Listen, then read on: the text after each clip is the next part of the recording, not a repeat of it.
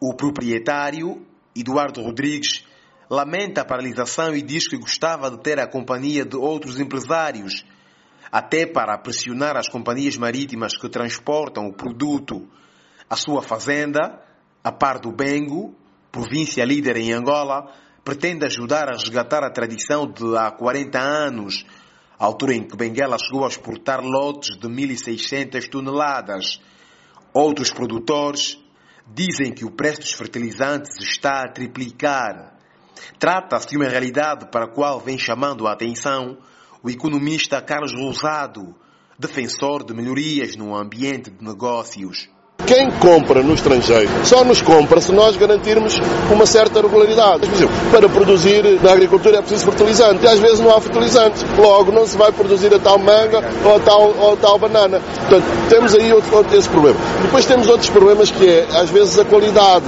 E não é só a qualidade. Nós, por exemplo, às vezes gostamos de um tipo de manga.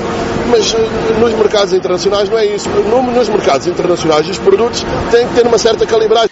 Já o empresário Vitorino Marques que também fala dos custos de produção, embora admita que vale a pena exportar, não sabe quando enviará o segundo lote de manga. À espera da época para a produção da fruta, colocou em Portugal, em janeiro deste ano, 35,7 toneladas, apesar de confrontado com problemas de transportação. Num exclusivo à Voz da América, o presidente da Associação Industrial Angolana, José Severino considera que as pequenas iniciativas merecem apreço, mas adverte que não é por aí que se resolve a crise cambial.